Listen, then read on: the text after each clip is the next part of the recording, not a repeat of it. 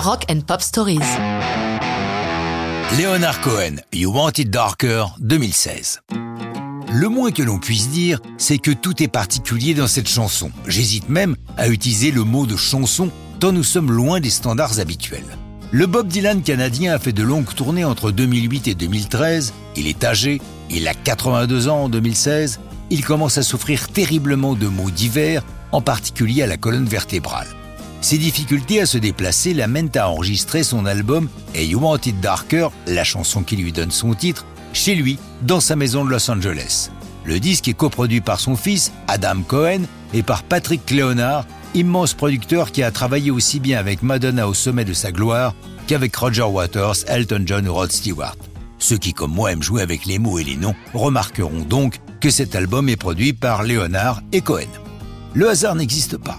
Les conditions de travail sont plutôt favorables, comme Leonard Cohen l'a dit lui-même.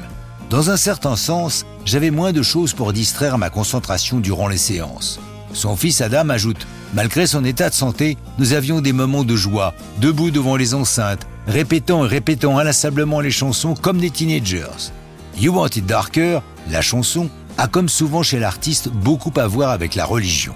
Dans le dossier de presse, il a été écrit C'est un groove hypnotique avec l'ajout du chantre Gideon Zellermeyer et du char Maïm, le chœur de la synagogue de Montréal, dont les voix invoquent le son de la jeunesse de Leonard Cohen.